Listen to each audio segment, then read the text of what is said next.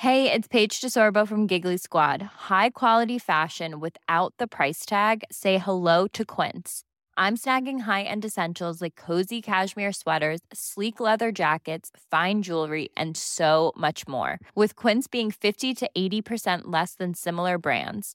And they partner with factories that prioritize safe, ethical, and responsible manufacturing. I love that. Luxury quality within reach. Go to quince.com slash style to get free shipping and 365 day returns on your next order. Quince.com slash style. Heraldo Radio, la H se comparte, se ve y ahora también se escucha.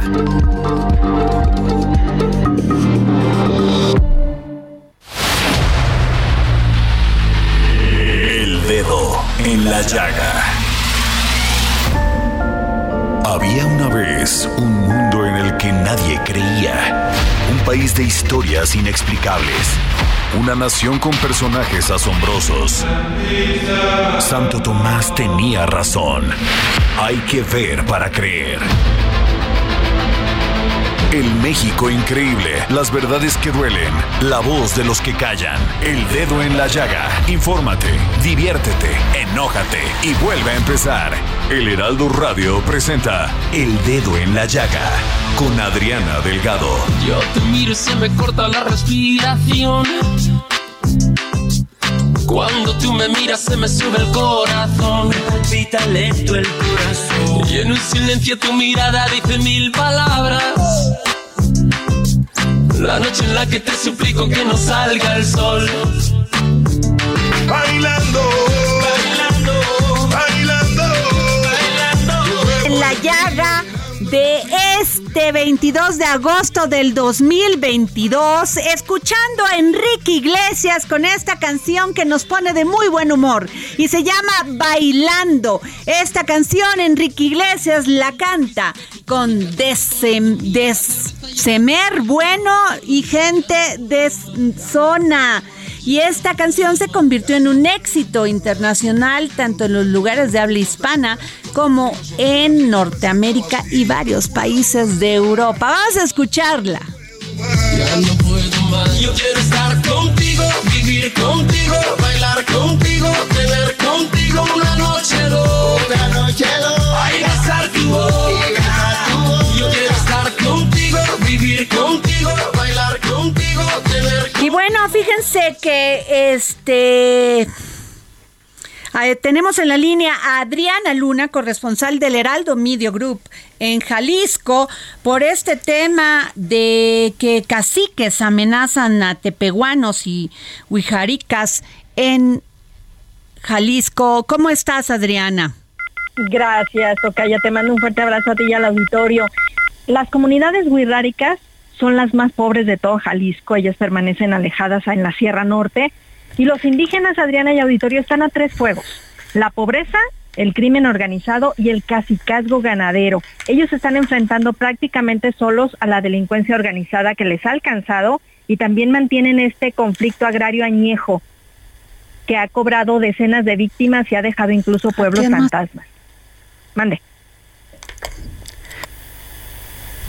Sigue, por favor, Adriana. Es que aquí con este tema de la tecnología a veces este, nos complicamos. Por favor, sigue.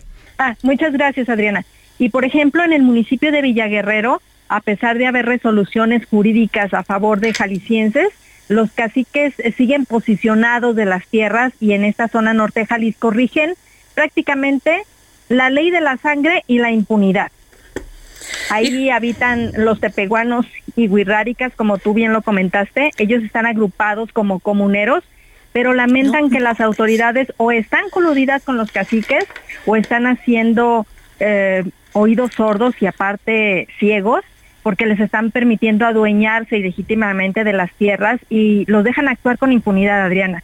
Lucran con estas tierras, los intimidan, dicen que ahí se arreglan los asuntos a levantones y no con resoluciones de tribunales agrarios, porque debo comentarte que hay 16 sentencias a favor de, de los jaliscienses en el litigio de tierras, pero no se les entrega lo que según la ley les corresponde por derecho. Ah, eh, Adriana, te quiero pedir que te quedes en la línea y podamos este, contactarnos con Oscar Uqueme, maestro y coordinador de la Comisión de Libre Determinación y Autonomía de la Comunidad Huizarrica, Huijarrica de Tuspan y San Sebastián Teponahuastlán, Jalisco, ubicados en el municipio de Bolaños y Mezquitic. Don Oscar, ¿cómo está? Que mi primer un saludo de nuestro idioma, que significa pues gracias, saludos a ti y a todo tu Muchas gracias. Este, eh, han sido amenazados, el gobierno del estado ha respondido a algo de estas denuncias que ustedes han hecho. Hasta al momento este eh, no hemos decidido pues que si vamos a atención en ese respeto por eso hemos acudido pues principalmente a ustedes a los medios. por favor don Oscar casi no le escucho se puede usted acercar más al micrófono de su teléfono Sí, gracias. A ver, a sí, ¿verdad? Sí, se oye, se escucha con mucho ruido y no le entendemos. No, seguimos mal con la línea. Adriana, Sí, Adri, lo que pasa es que ellos debemos de recordar que están en la sierra. A ver. Entonces los, los problemas para comunicar. Sí, lo sé. Tratemos, pero no, no tiene caso que estemos hablando con ellos y no lo entendemos. Ojalá se pueda mover un poquito más, don Oscar. Adriana, pues, ¿qué ha dicho el gobierno del Estado? Mira, ah, en el discurso es que ellos tienen con todo el, todo el apoyo. De hecho, hace unas semanas estuvo el gobernador eh, recorriendo esa zona pero es un secreto a voces que en esta región se está lucrando con el negocio del ilegal de la madera, especialmente el pino. Y también se les han otorgado permisos para extracción minera. Esto a pues eh, tanto el crimen organizado que se dice que es hasta internacional y la Comisión Estatal de Derechos Humanos también se ha pronunciado por las amenazas, los secuestros y los homicidios. Habría 32 carpetas de investigación, pero dime cuántos detenidos. Híjole, ninguno, como siempre pasa, la impunidad, este, desviando atención en otras cosas, no donde debe de ser. Este, a ver si ya tenemos a don Oscar y se escucha bien, don Oscar Uqueme. Don Oscar, ¿me escucha bien?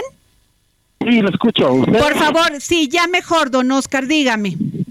Pues mira, estamos nosotros acá en la tierra, pues no son buena comunicación y mala cobertura, ¿verdad?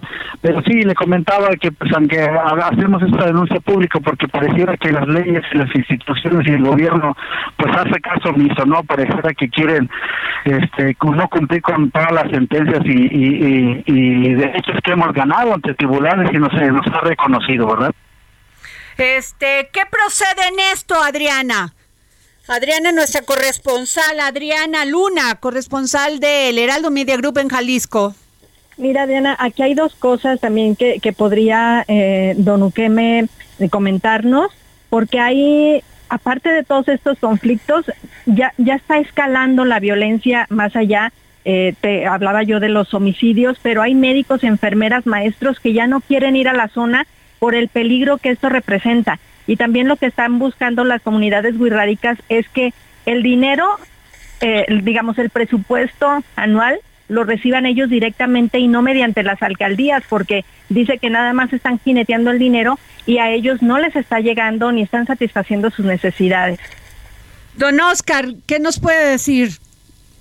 Pues mira, precisamente porque el Estado no cumple con su función y los municipios eh, en general, pues nosotros estamos ejerciendo, pues demandando el ejercicio de nuestra libre determinación y autonomía, como ya lo mencionó aquí la compañera en vez de que lleguen al municipio, pues lleguen a la comunidad, nosotros ejercerlos porque presupuestalmente jamás llega y además este eh, pues estamos rodeados de la inseguridad, hay desaparecidos de nuestra comunidad eh, y, a veces este pues incluso ha habido hasta, muertes y asesinatos y no encontramos a muchos de nuestros familiares. Ante esta situación de violencia, pues estamos recurriendo a diversos derechos, pero aunque ganemos sentencias, aunque haya derechos y tribunales reconocidos pues la verdad es como que si el Estado hubiera un Estado fallido en esta región donde no se cumplen con las leyes.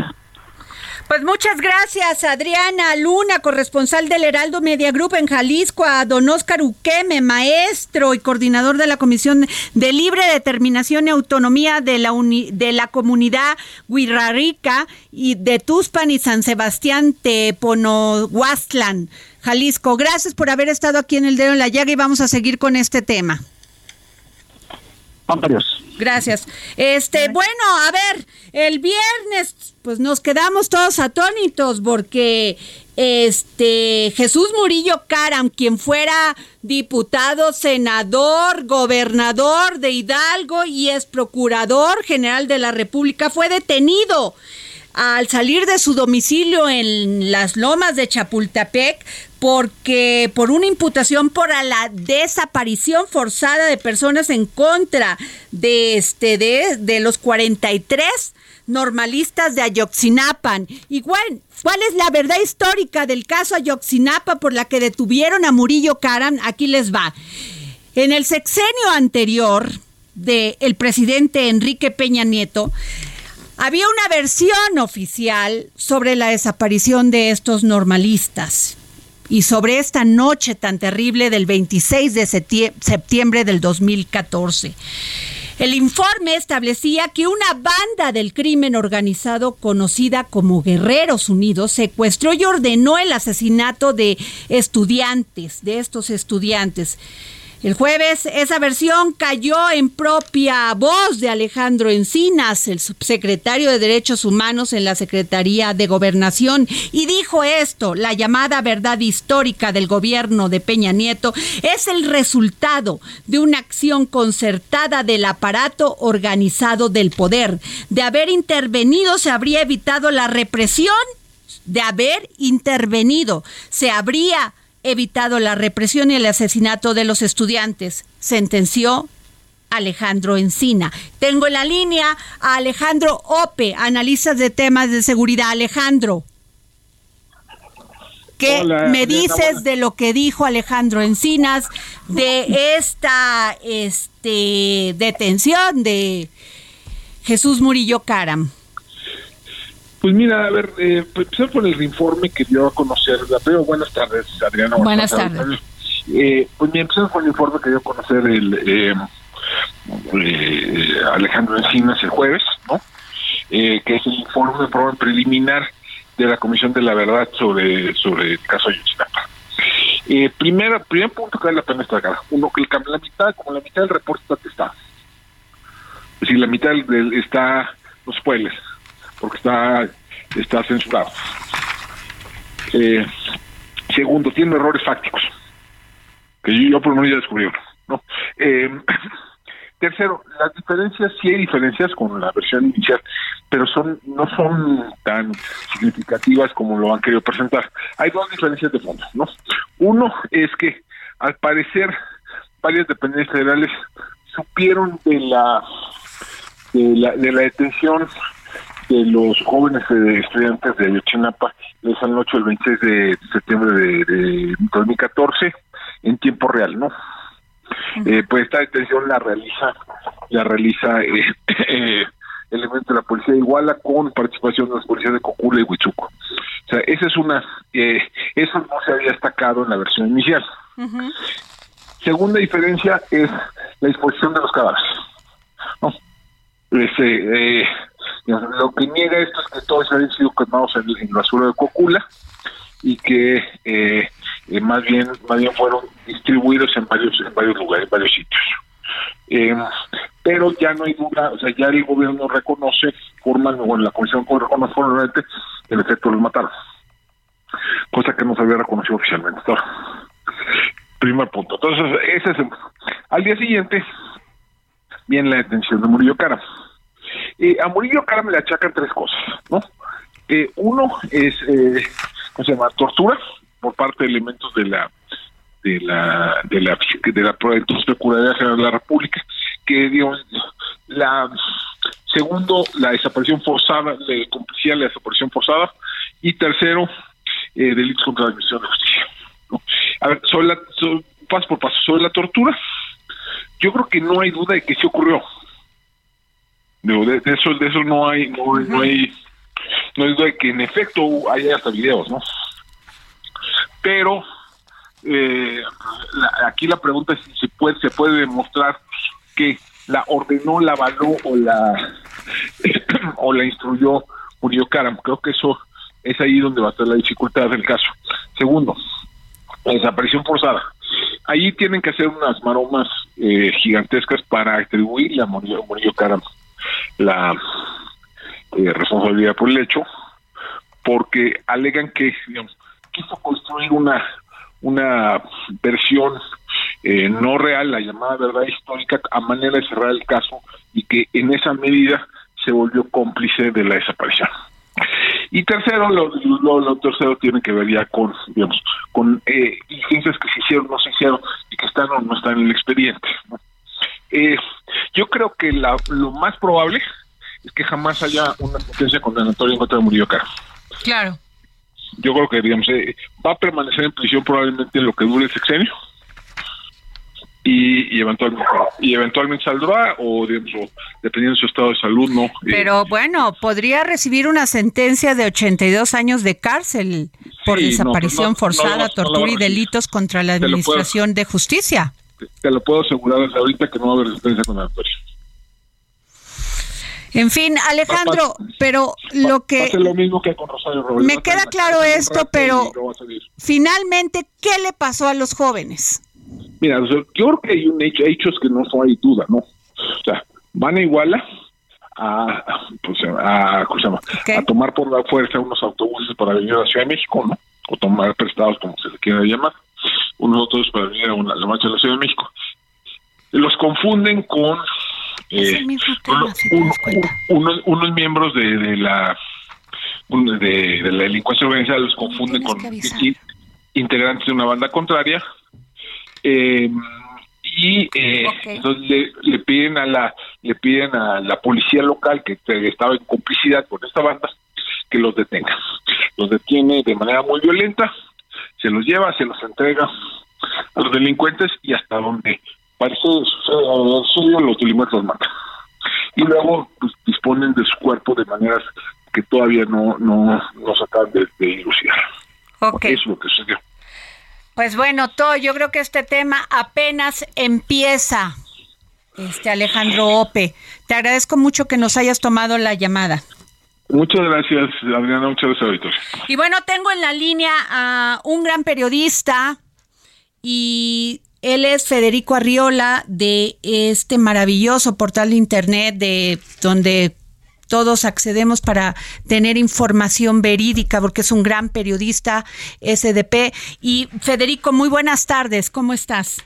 Buenas tardes, ¿cómo están ustedes? Muchas gracias, Federico. Una de las personas que están implicando en esto es a Omar García Harfuch, quien este aparentemente dicen que participó en esta reunión donde se construyó esta verdad histórica. Tú escribes en tu columna el día de hoy donde dices AMLO políticamente hablando exonera a Harfuch.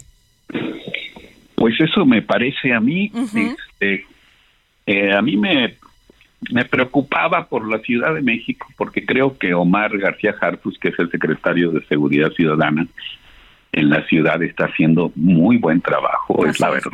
Este, eh, se nota, se, se huele, se percibe. Eh, me preocupaba que este señalamiento de que participó en el famoso cónclave encabezado por Murillo Caram para diseñar la, la famosa verdad histórica de, del caso Ayotzinapa. Me preocupaba que pues que fuera a a golpearle de más y por lo tanto pues hubiese necesidad de, dejar el cargo o alguna cosa así. Eh, ayer que, circuló esto, ayer domingo con, con mucho en todos los medios. Eh, no, dijo nada ni su jefa Claudia Sheinbaum ni el presidente López Obrador. yo supongo que y la mañana temprano, pero no tan temprano, en cuanto empezó la mañanera, defendiéndose y diciendo pues yo no tengo que ver en eso. Este, yo estoy yo estoy trabajando, a mí no me involucren. Federico, eh, yo te quiero hacer esta pregunta. Eh, en este momento, pues están los ánimos políticos muy eufóricos por, porque pues ya se adelantó la sucesión presidencial y también se adelantaron muchas de las sucesiones a los estados y a los procesos electorales. Eh, me parece eh, fuego amigo en el caso de Harfuch. Harfuch ha dicho que en 2014 él apenas estaba entrando y que él ni, se, ni sabía de este tema y que no participó en estas reuniones. Ahora, si un fiscal o un, en aquel eh, entonces un este procurador te llama a una mesa para que participes en una en una reunión, tendrías que haber dicho que no. Este, pues no, no tendrías que haber dicho que no. La verdad de las cosas es que ni siquiera sabemos si si la reunión se celebró o no. El testigo protegido del que hablan, que la menciona, parece ser que ni estuvo ahí. El eh, Harfuch tenía un cargo en Guerrero menor, pero por lo que hoy dijo Claudia Sheinbaum, este Harfuch, eh, cuando, cuando se dieron esos hechos que hoy se comentan, no estaba ahí. Este, el hecho es que eh, no, no había ni hay elementos para digamos para un proceso judicial en, en contra de Harfuch y por lo tanto pues no había necesidad de una exoneración jurídica, digamos, que, que, un juez realizara, porque no se le está acusando de nada. Pero pues, la política manda, en el caso de los funcionarios públicos. Y hoy el presidente López Obrador, en un muy buen diálogo con la reportera de proceso, en la conferencia de prensa mañanera, presidente, ella insistía, insistía en que dijera ¿qué pasó con Harfuch? Este, ¿Qué va a ocurrir? Y el presidente ni siquiera mencionó el nombre del secretario de Seguridad Ciudadana y, en resumidas cuentas lo que dijo después de una explicación muy detallada de, del expediente que armó Alejandro Encinas, etcétera, lo que dijo fue este bueno se, se, mencionan a muchas personas se señalan a muchas personas ahí este pero no significa que que sean responsables ni culpables de nada. Eso yo lo interpreto como una exoneración política muy fuerte y después pues remató ya más tarde este Claudia Sheinbaum defendiendo a su secretario de seguridad el eh, yo no sé si es grilla contra Omar García Harfuch probablemente lo sea yo quiero pensar que simplemente alguien lo mencionó y y la Procuraduría, digo, la Fiscalía General de la República y, Alejandro Encinas, pues hicieron lo correcto en poner los testimonios de toda la gente y mencionaron a Harfuch. El, el hecho es que, grilla o no grilla, este, eh, si quisieron dañarlo, eh, lo van a dejar mucho más fortalecido, ¿no? Este, no creo que en sus aspiraciones esté ser candidato a nada. Creo que lo suyo es este el, sector policiaco, digamos, la, la investigación criminal y estas cosas y lo hace muy bien, pero pues va a terminar siendo el, el personaje más popular en la Ciudad de México. Eh, ah. No milita en Morena, entonces no creo que vaya a ser candidato, pero pues si Morena necesitara, se viera presionada por el avance de la oposición, este, que pudiera darse o no, no lo sé, pero en caso de necesidad, pues ahí hay un señor que esté bastante popular. Ya le preguntaron en algún lado si aspiraba a algo y dijo que no, que él prefiere esperar a que su jefa avance. El, el, siguiente, el único siguiente escalón que tiene Claudia Sheinbaum, que sería este la titularidad del Poder Ejecutivo y ayudarle ahí en, lo mismo que hace ahora, la seguridad pública. Eh, lo que sea es que aquí aplica de nuevo el famoso dicho aquel de, de que lo que la fuerza que te ataca y no te destruye te fortalece. Así es. Creo que está siendo el caso de Harfuch. Eh, que había sido cuestionado antes.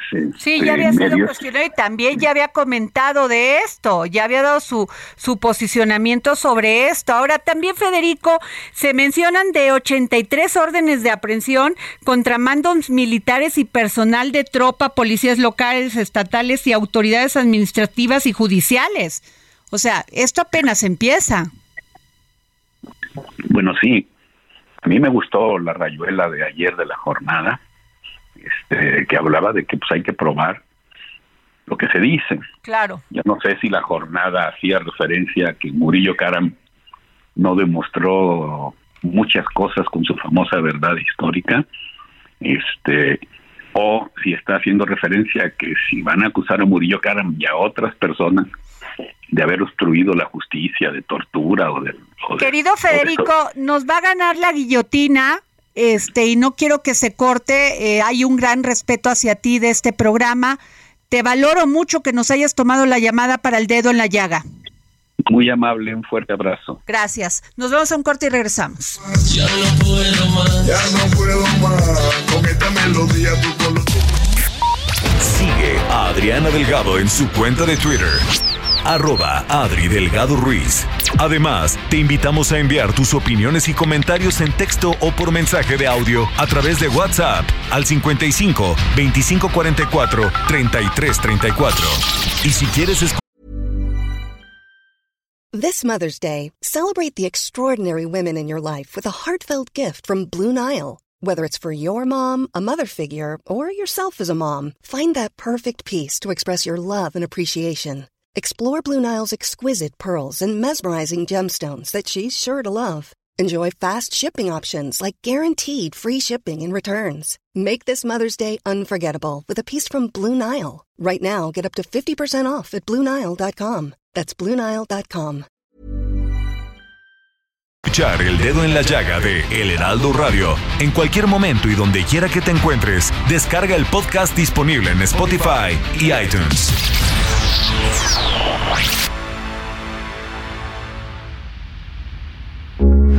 Heraldo Radio, con la H que sí suena y ahora también se escucha.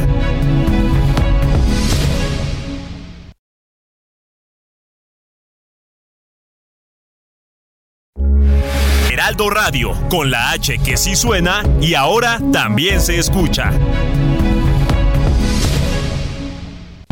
Sigue a Adriana Delgado en su cuenta de Twitter en arroba Adri Delgado Ruiz. Y envíanos tus comentarios vía WhatsApp al 55 25 44 33 34 o 55 25 02 21 04.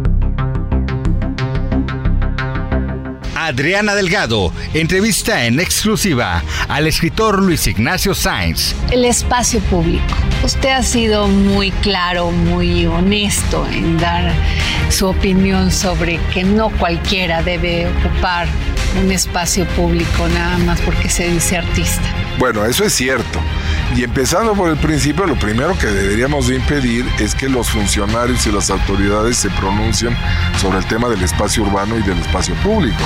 Porque no tienen los elementos y porque no nos representan en términos de nuestro patrimonio ni del sentido de esa territorialidad. Eh, aquí y lo que ocurre es que cada vez que llega un alcalde o llega un jefe de gobierno, llega un presidente de la República, consideran que son los dueños de la alcaldía, de la ciudad o de, o de la nación y que pueden hacer lo que les venga en gana. Claro. Y normalmente son ideas absurdas, ¿no? Cuando la gente realmente brillante y tiene algo que aportar, no tiene empacho en ponerlo a discusión, ¿no? Y aquí no hacemos eso. Entonces ahora se les ocurre que el Paseo de la Reforma, que es un auténtico libro de historia que se expresa urbanamente, pues puede estar zancochado con la inclusión fuera de tono, fuera de inteligencia, de estatuas de, de mujeres próceres que tienen mucho derecho a ser reconocidas y a ser enaltecidas, pero que no tienen por qué entrar a forzar lo que es un proyecto que está espléndidamente diseñado desde 1874, ¿no? que hay, hay un decreto ley de Porfirio Díaz, que es el mismo caso de Iturbide. Puede ser un personaje execrable en muchos terrenos, pero en esos no. Nosotros tenemos una ciudad que vale la pena, en mucho gracias a Porfirio Díaz. ¿no? Eh, es Porfirio Díaz que solo recibe eh, desaires de, de Benito Juárez. Ustedes recuerden que el que realmente expulsa a los franceses y restaura la República militarmente es Porfirio. Expulsados los ejércitos de Napoleón III y, y fusilado el emperador Maximiliano en el Cerro de las Campanas, lo único que se le ocurre ofrecerle a ese ser tan mezquino que era Benito Juárez, a Porfirio Díaz, es ser diputado local por Oaxaca. Jueves, 11 de la noche, El Dedo en la Llaga, Heraldo Televisión. Y regreso aquí al dedo en la llaga. Yo soy Adriana Delgado. Nos escucha usted a través de la 98.5 FM, a través de todo el país, en varias, este, pues, eh, redifusoras amigas.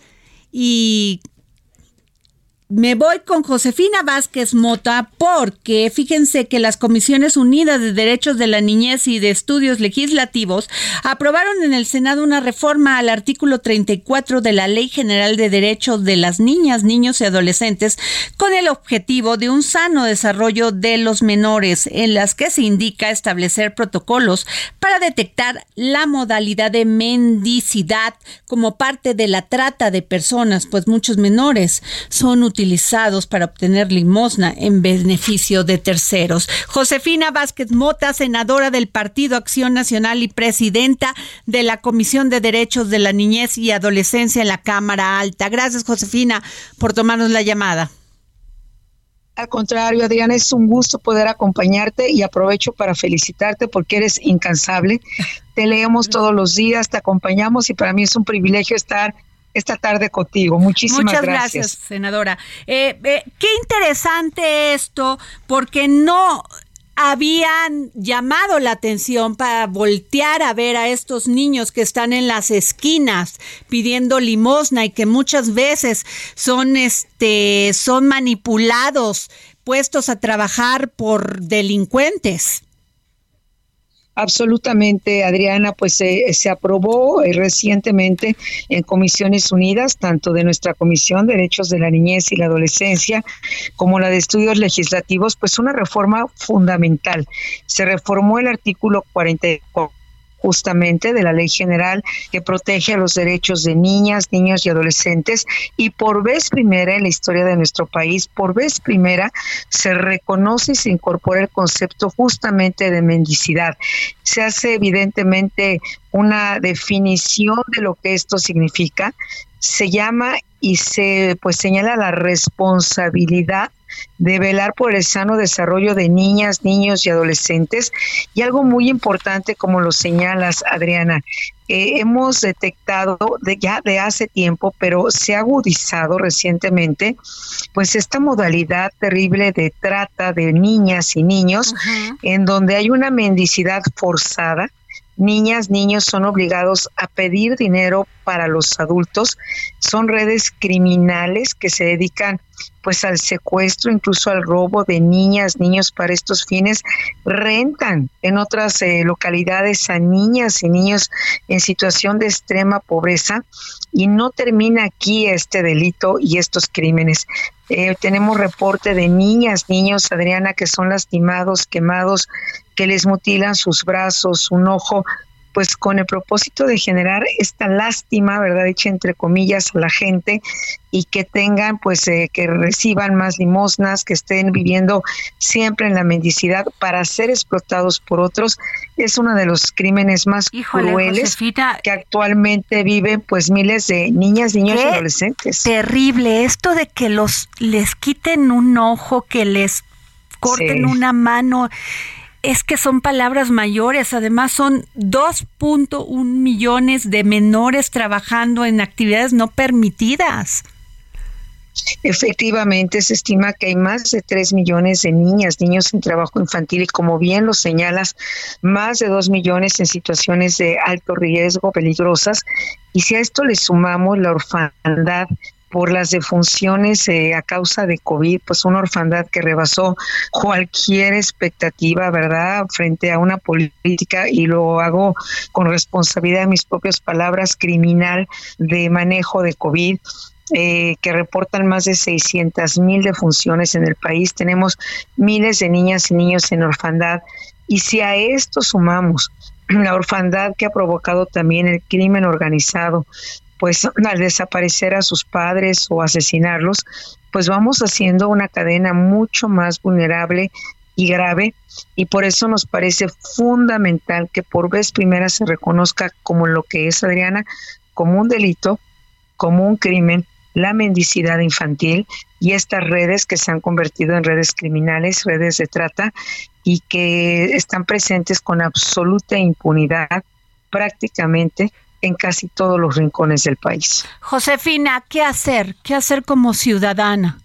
¿Qué hacer como ciudadano? Pues mira, porque nosotros hemos, eh, claro, nosotros hemos legislado, tiene que ir a la Cámara de Diputados y yo confío en que también encontraremos apoyo. De hecho, este dictamen que se recientemente se aprobó, Adriana, en comisiones, deberá ir al Pleno del Senado, que esperamos sea eh, arrancando prácticamente este periodo que empezará el primero de septiembre y yo tengo la certeza y lo digo así porque en la agenda de niñas y niños hemos tenido prácticamente unanimidad en las votaciones, es decir, las niñas y los niños no tienen partidos, tienen derecho y confío en que así será nuevamente, va a Cámara de Diputados para que se apruebe, se, se modifique la ley, pero en tanto esto sucede, tenemos todas contribuir lo primero a las niñas, niños y adolescentes en, mendicidad, es decir, no verlos como parte de la normalidad, no normalizar sus presencias, no verlos como parte de una escenografía que suena horrible lo que estoy diciendo, pero es la realidad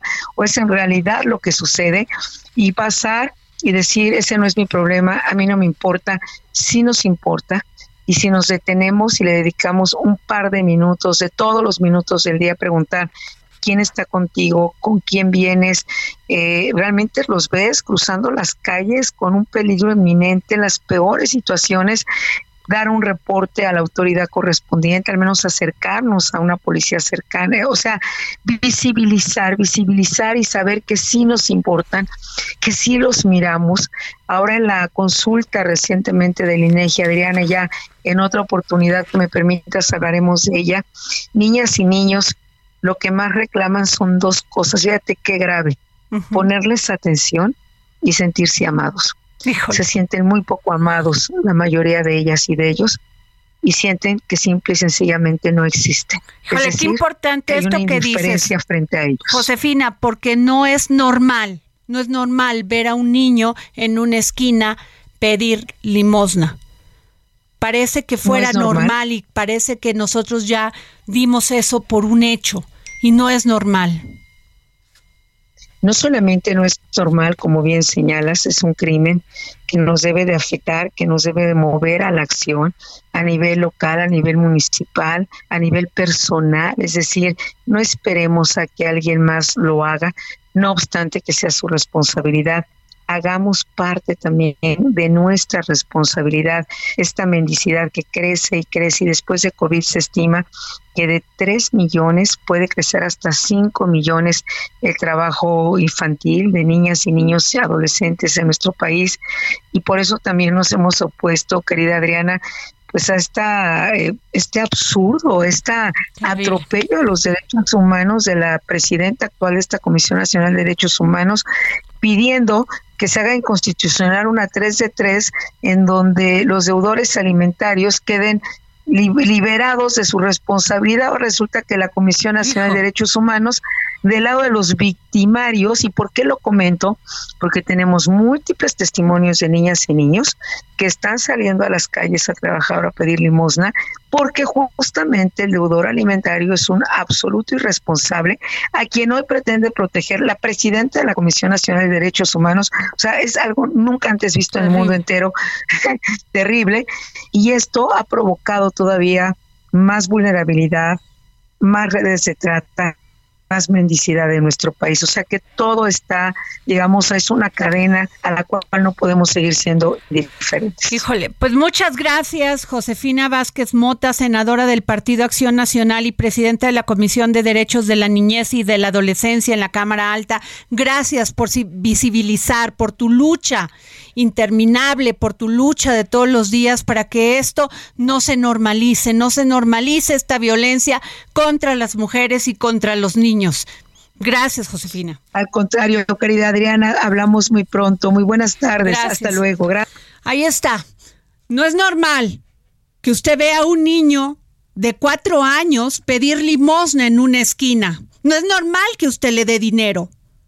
No es normal que diga pobrecitos. No es normal. Tenemos que hacer algo por cambiar este México. No es normal. Y nos vamos con este el senador José Erandi Bermúdez Méndez, también del PAN, integrante de la Comisión de Minería y Desarrollo Regional en la Cámara de Senadores. Senador, ¿cómo está? Muy buenas tardes. Hola, ¿cómo estás, Ana? Muy buenas tardes. Me da gusto saludarte. Gracias, senador. tus órdenes. Senador, pues vimos esto terrible, lo que están pasando nuestros amigos y nuestros las familias de todos estos mineros que siguen atrapados ahí. Efectivamente. Y, se sigue repitiendo. Y esto es un problema más allá, porque ahorita ni siquiera los hemos rescatado pero siguen las condiciones precarias en otras minas llamados positos, con bajos salarios, con condiciones laborales terribles. Y seguimos sin hacer nada, senador. Sí, sí efectivamente, para darnos una idea aproximadamente lo que solamente tiene contabilizado el IMSS, hay que ser muy claros, porque muchos de ellos no tienen ni la seguridad social. Hay que recordar que muchos eh, mineros no tienen la seguridad social, pero de los que solamente tienen contabilidad el IMSS, el IMSS tiene contabilizados 34 mil personas en este tipo de actividades en minas de carbón en el país. Y, hay un dato muy interesante del propio IMSS que dice que aproximadamente un 10% eh, de los trabajadores que se dedican a esta actividad, que están registrados en el IMSS, y hay que decirlo muy claro, que un trabajador que trabaja en estas condiciones de hace más de un siglo, por ejemplo, sin condiciones de seguridad, sin condiciones de ventilación, sin condiciones de equipo de, de, rescate, bueno, eh, su sueldo se, ah, está entre los 80 y los 140 pesos. Fíjate nada más, entre 80 y 40 pesos la tonelada del material que extraen, ¿eh? La tonelada. Entonces, ellos son trabajadores. Y además en outsourcing ilegalmente, porque no contratan ingenieros, porque a ellos sí les tendrían que pagar más. Y sobre todo porque cuando hay un tema de a un trabajador que le tengas que pagar más, bueno, pues tienes que, el, el minero tiene que tener las condiciones necesarias en esta mina para que pueda para que pueda trabajar. Y se repite la historia, desgraciadamente, de lo que sucedió en Pasta de Conchos, se repite la historia este, de, gobierno va, gobierno viene y las mismas condiciones para los mineros, las mismas condiciones para esta actividad sigue siendo y siguen pagando los que los que necesitan realmente llevar algo de sustento a sus familias con estas condiciones precarias. ¿Qué, ¿Qué van a hacer ustedes, senador eh, José Erandi Bermúdez? ¿Qué van a hacer después de esta terrible tragedia en, en Coahuila? Yo creo que lo que tenemos que hacer es clarísimo que la Secretaría del Trabajo, Previsión Social, la Secretaría de Economía publiquen todas y cada una de las condiciones y las concesiones de minas que hay en el país todas sin excepción, para que una por una se puedan revisar sus condiciones. Lo que tiene que ver no es más, más opacidad, ni ineptitud, ni incapacidad, ni corrupción.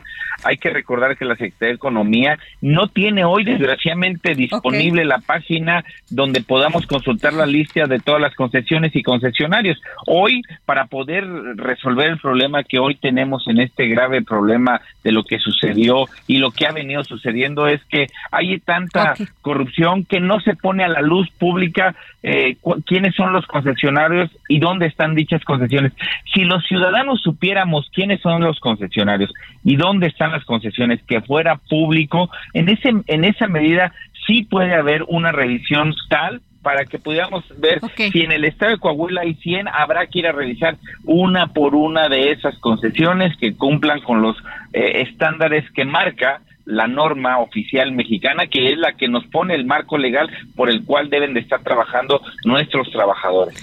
Pues muchas gracias, senador José Erani Bermúdez Méndez, de este integrante de la Comisión de Minería y Desarrollo Regional en la Cámara de Senadores. Gracias. Gracias, que tengas excelente tarde. Bueno, a ver, ¿qué les cuento? Que el Heraldo de México publicó hoy una encuesta. El Heraldo de México y Central de Inteligencia Política presenta el análisis de la reputación mediática de los actores que busca medir, comparar y contrastar tendencias en el reporte y generación de reputación de sucesos de impacto nacional registrando en los principales medios de comunicación. Y a ver, ¿qué les cuento? Que eh, a la cabeza acaparan el 82%, el 82% de la cobertura total, pues la jefa de gobierno Claudia Sheinbaum, el canciller Marcelo Ebrard y el titular de gobernación como punteros. Le sigue el PRI con un 9%, o sea, nada. El Movimiento Ciudadano con el 8% de menciones, mientras que el PAN queda con un 1%. Esta encuesta está muy interesante porque déjenme decirles que... Eh, Claudia Chainbaum va con un 62% de positivo, un 27% neutral y un 11% de negativo. Marcelo Ebrard con un 51% de positivo, 22% de neutral y 27% de negativo.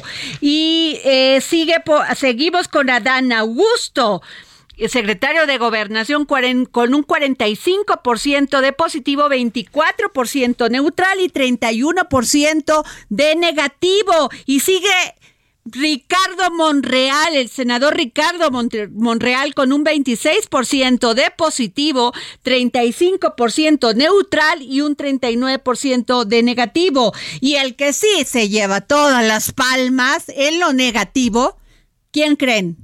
Alejandro Moreno, presidente del Comité Ejecutivo Nacional del PRI, con un 12% así muy abajo de positivo, un 23% neutral y con un 65% de negativo. Le sigue por ahí también con un 62% de negativo Tatiana Cloutier, secretaria de Economía, con un 18% de positivo, un 20% neutral.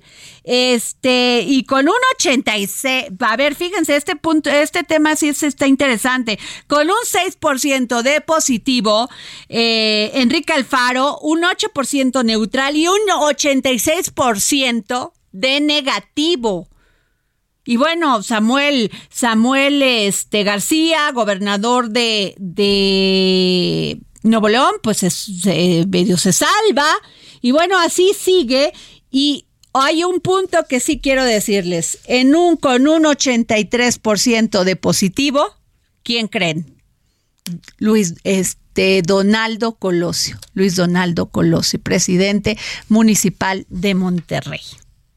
Así las cosas, pero el que me sorprendió que haya subido hasta allá fue Adán Augusto, secretario de Gobernación y una de las corcholatas que aspiran a ser el candidato de Morena a la presidencia de la República. Muy interesante esta encuesta porque sin duda alguna pues nos da una una este un panorama de cómo están los, los este, funcionarios de gobierno que están codo a codo y algunos políticos en su reputación y el que sí la pierde por todas es Alejandro Moreno y más en estos momentos que lo más terrible es que mientras los partidos políticos piden y piden dinero, nada más no hacen trabajo político, porque este no es el resultado de un partido político al cual le damos más de mil millones de pesos al año y que no genera ni siquiera competencia política. ¿Y qué les cuento también? Ya no voy a seguir, pero si ustedes quieren ver esta encuesta eh, de la que les estoy hablando, pues la pueden buscar en las redes sociales del Heraldo Media Group, del Heraldo de México y pues ver cómo está la reputación de cada uno de nuestros políticos, que sin duda pues deja mucho que desear. Y les cuento también que eh, se colapsó la trave de un puente vehicular en construcción en Querétaro Gracias a Dios, no hay heridos. Gracias a Dios. Pero este puente, pues había, lo había casi inaugurado ayer o antier el gobernador de Querétaro, Mauricio Curi. Sin duda, alguien tendrá que dar explicaciones porque pudo haber sido grave, terrible. O sea, realmente se vino abajo y estas construcciones cuestan mucho dinero, pero sobre todo también la corrupción mata. Lo hemos visto en varios, en varios este, accidentes donde muchas personas han muerto y pues los políticos echan la bolita nada más, que si fue este, que si fue el ingeniero, que si fue el arquitecto, y nadie responde. Pero mientras la gente común y corriente que tiene que usar estos, estos puentes, usar estas, estos transportes, pues mueren y pasan a ser nada más un nombre. ¿Qué les digo? Ojalá este tema de los mineros se que ya tienen 19 días en Sabinas, Coahuila, se acabe. Este dolor de las familias, este dolor de ellos, que no sabemos si están con vida, ojalá si Dios quiera, pero no puede padecer, no puede este, parecernos algo normal. No nos puede parecer tampoco normal estos niños que están en la calle pidiendo limosna. Muchas gracias. Soy Adriana Delgado. Nos vemos mañana. Bailando, bailando, bailando. Ese fuego por dentro me va enloqueciendo, me va saturando. Con tu física y tu química, también tu anatomía, la cerveza y el tequila y tu boca con la mía, ya no puedo más. Ya no puedo más. Ya no puedo más. Ya no puedo más. Con esta melodía, tu color, tu fantasía, con tu filosofía, mi cabeza está vacía. Ya no puedo más. Ya no puedo más. Ya no puedo más. Ya no puedo más. El Heraldo Radio presentó El Dedo en la Llaga con Adriana Delgado.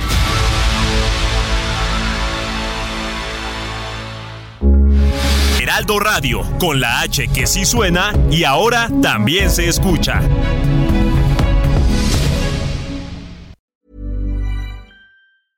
Hey, it's Paige DeSorbo from Giggly Squad. High quality fashion without the price tag. Say hello to Quince. I'm snagging high-end essentials like cozy cashmere sweaters, sleek leather jackets, fine jewelry, and so much more. With Quince being 50 to 80% less than similar brands. And they partner with factories that prioritize safe, ethical, and responsible manufacturing. I love that. Luxury quality within reach. Go to quince.com slash style to get free shipping and 365 day returns on your next order. Quince.com slash style.